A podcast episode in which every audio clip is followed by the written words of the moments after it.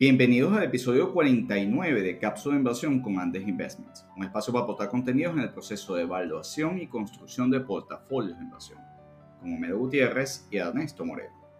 La reciente reunión de la Fed da señales de cambios en la política monetaria con la modificación del programa de compra de bonos.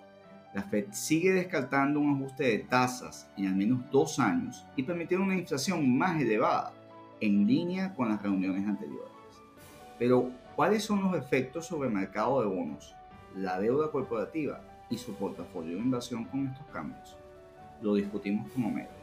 Las opiniones expresadas son individuales y no constituyen recomendación de inversión o venta de productos. Los datos y desempeños pasados no implican el comportamiento futuro. Consulta a su asesor de inversión antes de invertir. Hola Homero, ¿cómo estás? Hola Ernesto, muy bien, ¿y tú? Bien, listos para analizar la semana de la FED. Exactamente y su impacto en tasas, inflación, pues bueno, ya sabemos, pero sobre todo en el mercado de deuda y los bonos, que es un activo importante en, los portafolios de inversión, ¿no?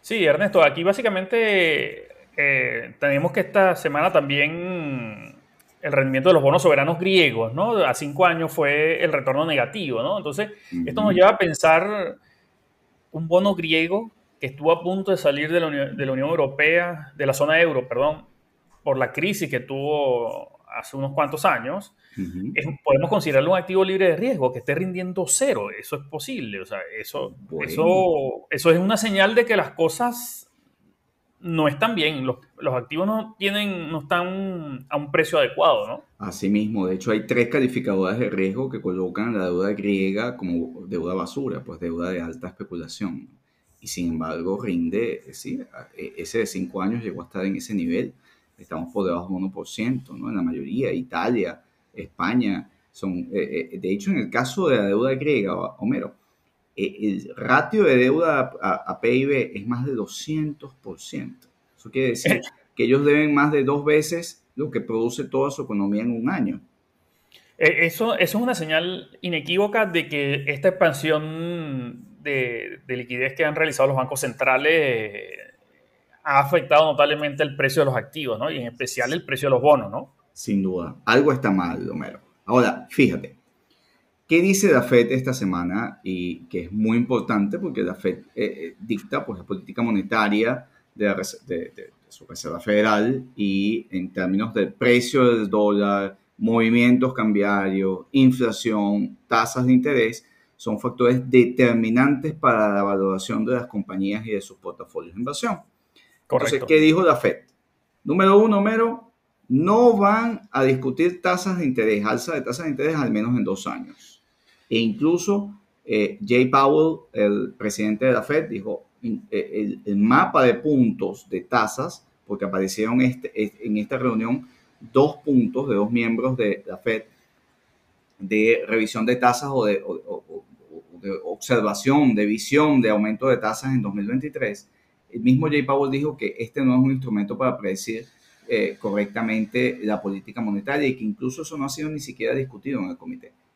Por lo cual, en mi opinión, pues descarta que haya un aumento de tasas eh, en, al menos dos años, aun cuando conciben y el segundo mes de medición de inflación nos refleja que en efecto estamos en un entorno inflacionario más alto, pero eh, incluso en lo que es el CPI, lo que yo llamo el core de inflación, más allá del titular de inflación de más del 4,6%, etcétera, eh, la visión que tiene la FED es que es temporal, con la cual yo coincido, y creo que no, no sé cuál es tu opinión allí al respecto, por la interrupción de eh, las cadenas de suministro, se ha generado una inflación, de hecho hizo una explicación bien elocuente en el mercado de autos usados. ¿no? Sí. Entonces, ellos están viendo, la, explicación de Powell iría porque hay cambios en precios relativos y no por una inflación generalizada, ¿no? O sea que básicamente lo que está hablando Powell eh, un poco sería, sería como señalizando que los cambios que hay son cambios en precios relativos debido a estas escasez puntuales debido al, al, rearranque de la economía, ¿no? Sí, sin embargo, este rearranque de la economía, en tanto tenga más carburante, eh, en, la medida en que tenga más energía, más empuje fiscal, pues hay un efecto monetario. Y aquí está el tercer elemento menos sobre el cual nos vamos a detener en nuestro podcast de hoy. está la Fed anunciando un cambio en su programa de compras de títulos en la economía.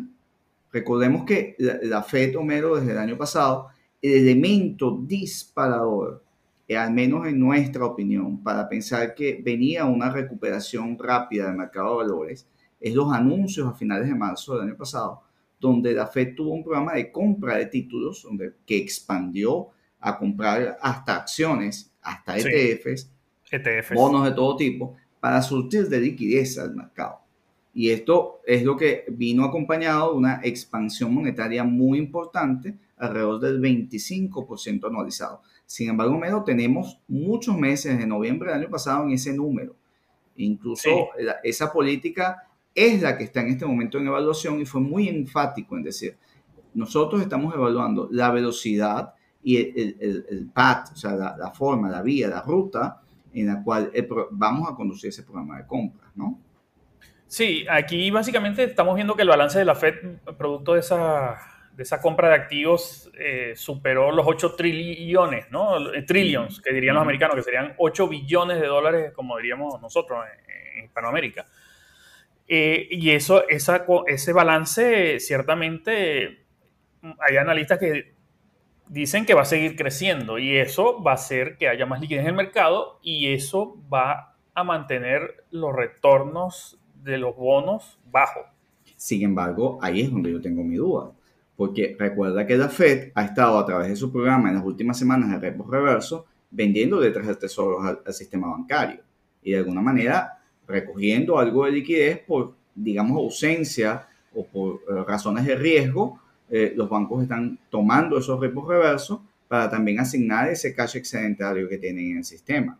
Sí, que básicamente es la, es la diferencia entre el crecimiento de la base monetaria y, y, la liquidez monetaria, ¿no? Que básicamente la base creció muchísimo, pero la liquidez monetaria, que ya es la, la creación secundaria de dinero, eh, no creció al mismo ritmo, entonces los bancos se están quedando con unos excedentes de caja gigantescos.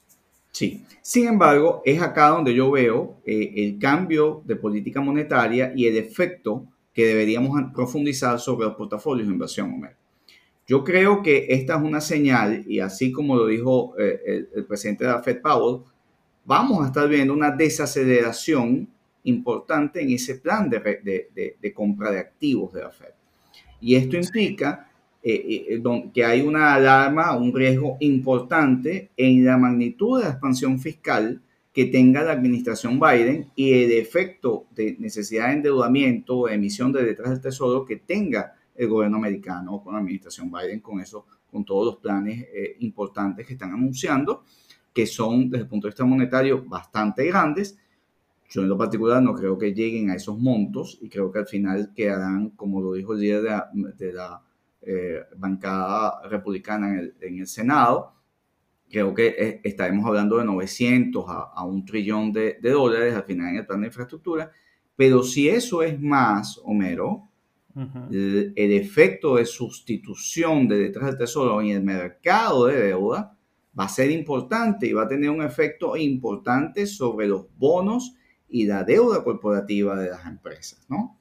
Sí, claro, porque ah, ah, si la administración Biden lleva adelante todos esos planes de, inyección de dinero, va a necesitar mayor financiamiento, eso va a generar una oferta, eh, un, mayor oferta de títulos de la reserva del, del, Tesoro americano en el mercado, caen los precios, sube el rendimiento, ¿no? Exactamente. Entonces, ¿qué, ¿cuál es el efecto y el riesgo que acá estamos analizando y que vemos?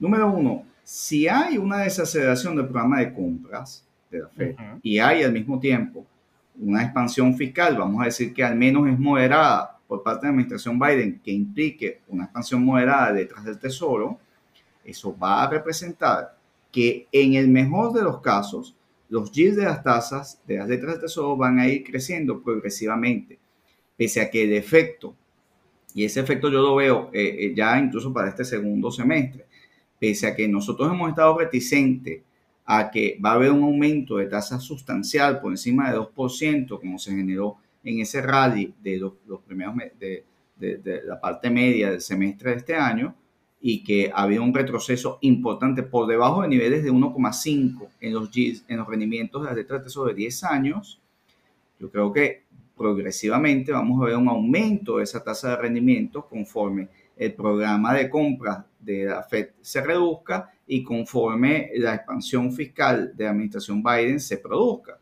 El efecto sobre eso es una caída en el mercado de bonos, un aumento de los rendimientos exigidos y probablemente, Homero, un aumento en los gaps o en las brechas o en los spreads, como se dice en términos profesionales, de la curva de bonos corporativos a tanto de alta especulación como incluso los, los, de grado de inversión. Sí, eh, eh, eh, ahí, Ernesto, hay que recordar que la deuda corporativa se ubicó en estos últimos meses en más de 10,6 billones de dólares, 10,6 trillions, ¿no? dirían los americanos, y aunque la pandemia puede explicar parte de este crecimiento, ¿no? Eh, lo que estaría detrás de este crecimiento de, la deuda corporativa son las bajas tasas de interés, ¿no? que prevalecen prácticamente desde la crisis financiera del 2008.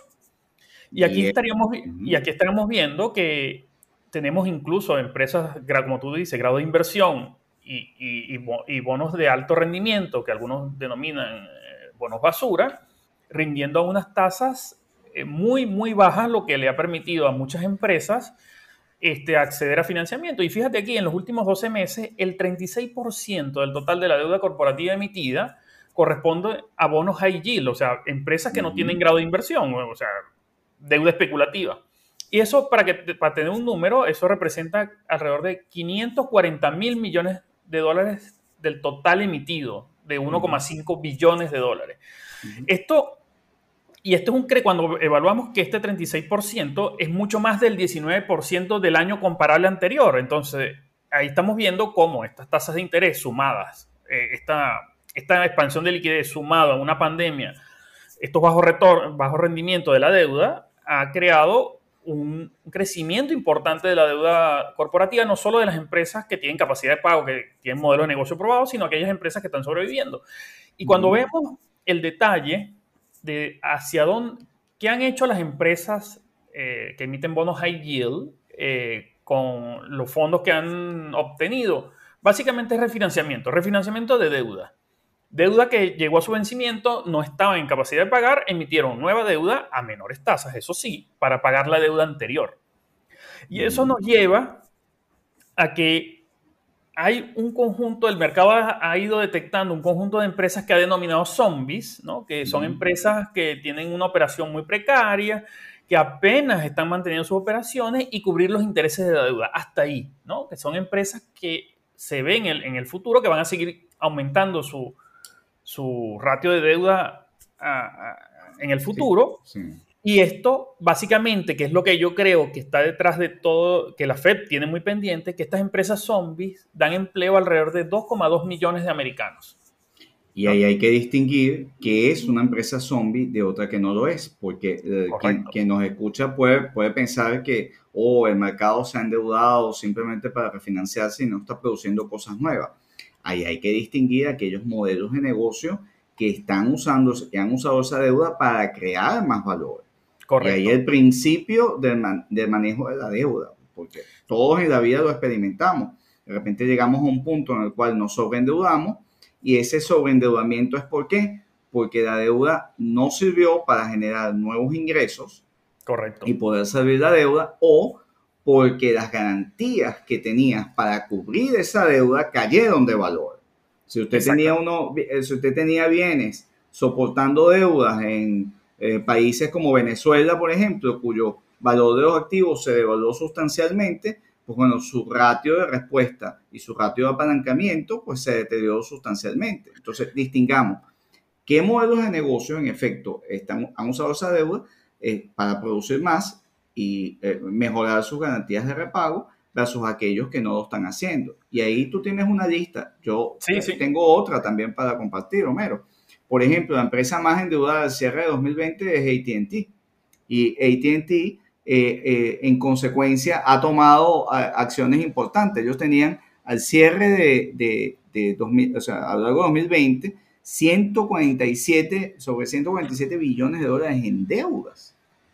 Y eso eh, es un porcentaje sustancial de su capitalización de mercado. En, en ese momento, sobre el 50% aproximadamente de, de su capitalización de mercado es deuda.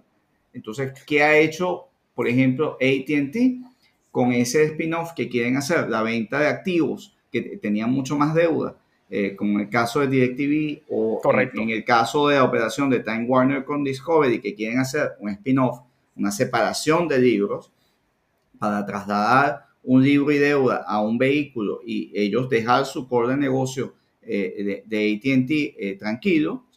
ahí están haciendo una operación para desapalancarse y poder acceder al mercado de deuda en, mejores condiciones para financiar lo que tienen que hacer, que es su infraestructura 5G, que es su, core de negocios.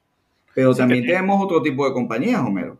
Sí, básicamente la que estas, estas empresas zombies, ¿no? Que eh, la una de las más conocidas y emblemáticas es ANC, ¿no? La, AMC, la compañía que es propietaria de las salas de cine, ¿no? Aquí estamos viendo que su margen operativo no es suficiente para cubrir los intereses de su deuda, ¿no? Y, esta, esta compañía que hemos visto forma parte también de la lista de los meme stocks, ¿no? Que son compañías que las redes sociales han impulsado. Suben y bajan 50% diario, ¿no? diario, ¿no? Entonces, incluso esa empresa no tiene la capacidad de repago, ni siquiera de los intereses. Otras, otras que los analistas han, incluido en esta lista de empresas zombies es la, la fabricante de juguetes Mattel, ¿no? que, que, tiene una capitalización de mercado de 6.700 millones de dólares pero su flujo de caja de operaciones ha sido insuficiente para cubrir lo que es inversiones y deuda. Y por último, te muestro otro, otra, otro miembro de esta lista zombie, sería la compañía de satélites Global Sat, que con un market cap de 2.300 millones de dólares muestra márgenes negativos desde antes de la pandemia. O sea que no es un tema coyuntural de la pandemia y aquí uno de los grandes temores que se tiene de todas estas empresas zombies y, las, empresas con elevado endeudamiento es que muchas de esas empresas pertenecen a los sectores industriales, ¿no? Y esos sectores industriales o del sector cíclico, que se llenaron de deuda durante la pandemia, pero una vez que pase la pandemia, eh, estas empresas estarán en capacidad de afrontar sus compromisos y sus operaciones cuando lleguemos nuevamente a la parte baja del ciclo. Entonces, eso hay que verlo. Fíjate, por ejemplo, Ford Motors eh, es la segunda empresa en volumen más endeudada eh, al cierre o sea, en, 2020, con 114, billones, 114 billones de dólares en deuda circulante, y eso casi duplica el market cap, la capitalización de mercado de Ford. ¿Qué está haciendo Ford con ese dinero? Ah, bueno, está transformando o ha transformado sus líneas de producción eh, para eh, eh, crear los coches, los autos eléctricos. Sí, de hecho se fijó, se fijó la meta de que el 40% de, de, de, su gama de vehículos, de sus líneas de vehículos, en el 2030 va a ser eléctrico.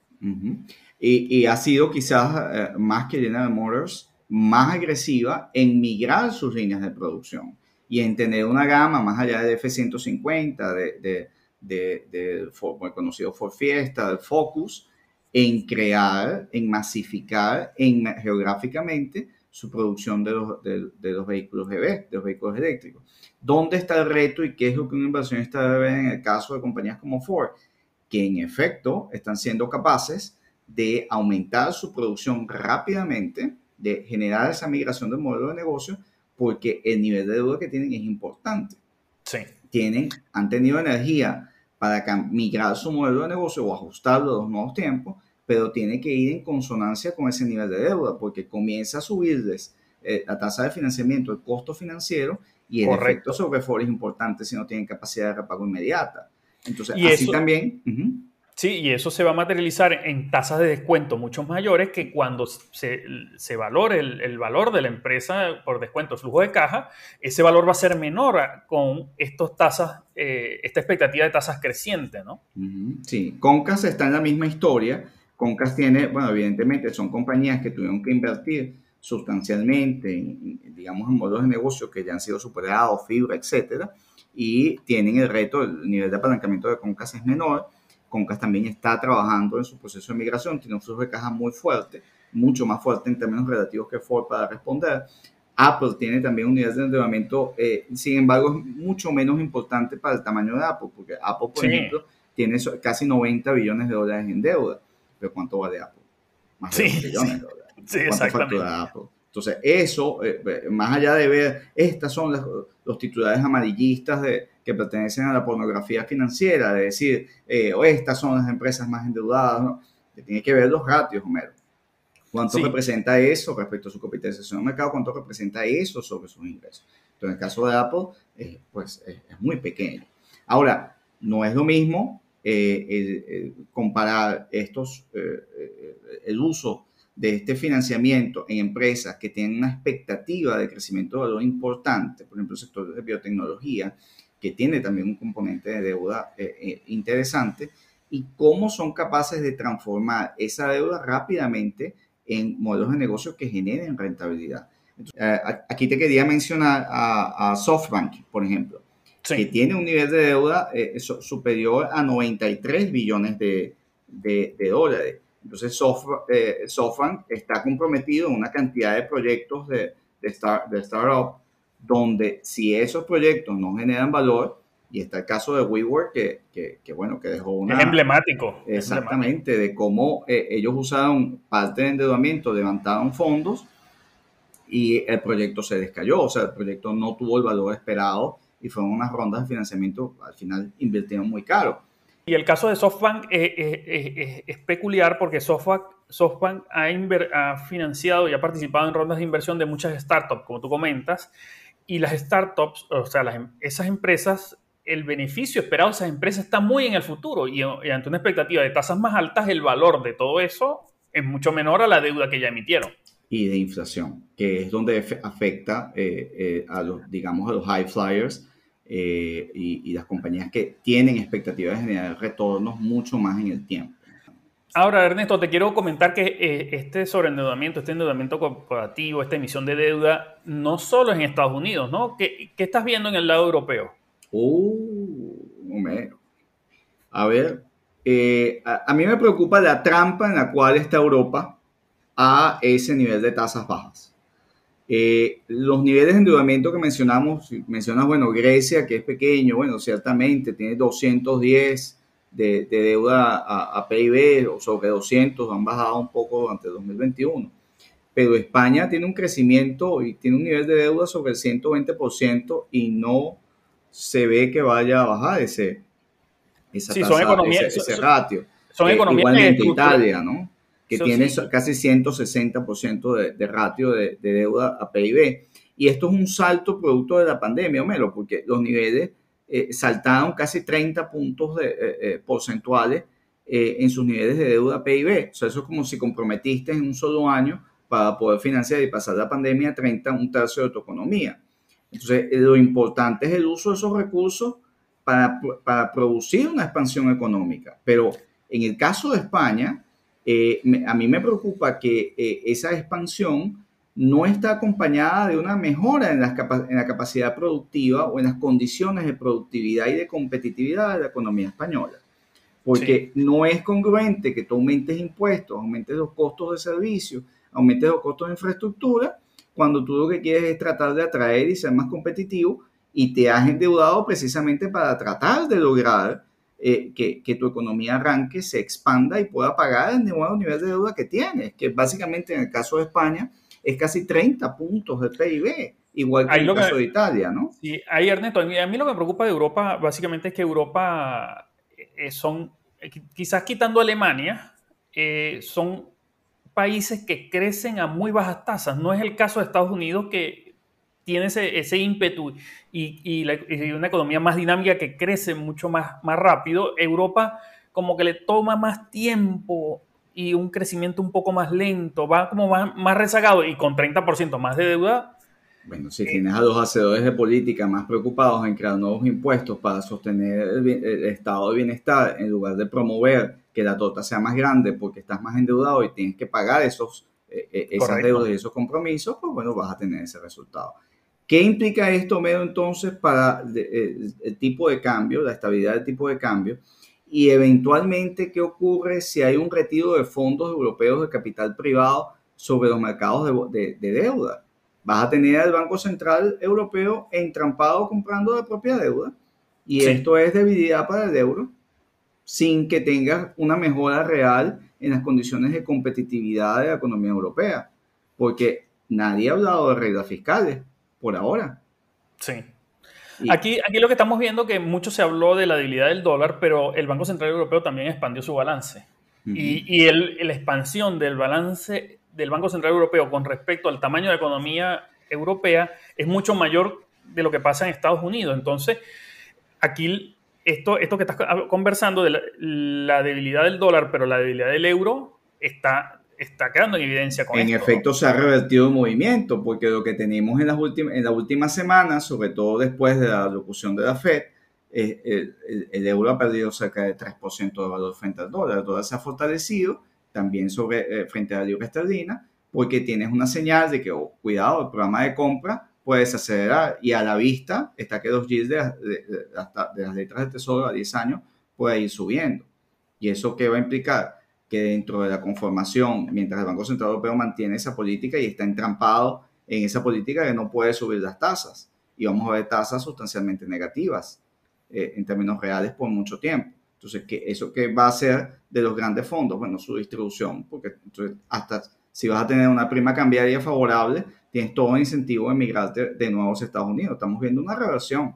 Ahora, ¿es esto bueno o malo para las acciones, Homero?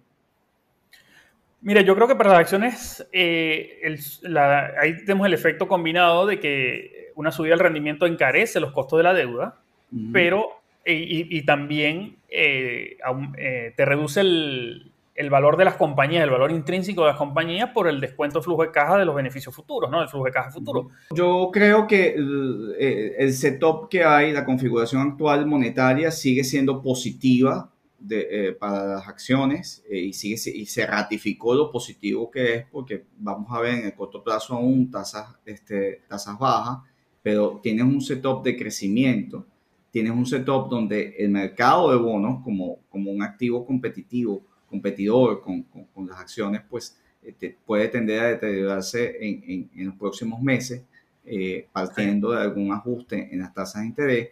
Creo que esto para algún tipo de compañías puede, eh, hay riesgos que hay que observar, que hay que monitorear los gestores de fondos y, los gestores de sus propios portafolios, porque aquellas compañías zombies eh, pues pueden verse en riesgo de que su costo financiero y de mantenimiento de esa situación este, pueda, pueda, pueda perderse. Hay que ser bien cuidadoso, bueno, aquellas compañías que tienen niveles de deuda altos, eh, si esos niveles de deuda son congruentes con sus tasas de crecimiento y que puedan descender en el tiempo, porque lo que vemos es que progresivamente el costo de refinanciamiento va a ir creciendo. Bueno, Ernesto, muy buena cápsula la de, esta, de esta semana, ¿no? Bueno, creo que hay un cambio de, de política o de señales que amerita eh, eh, analizar para revisar los portafolios, Homero. Sí, hay que estar atento, Ernesto. Hasta la próxima cápsula. Hasta la próxima cápsula, Homero.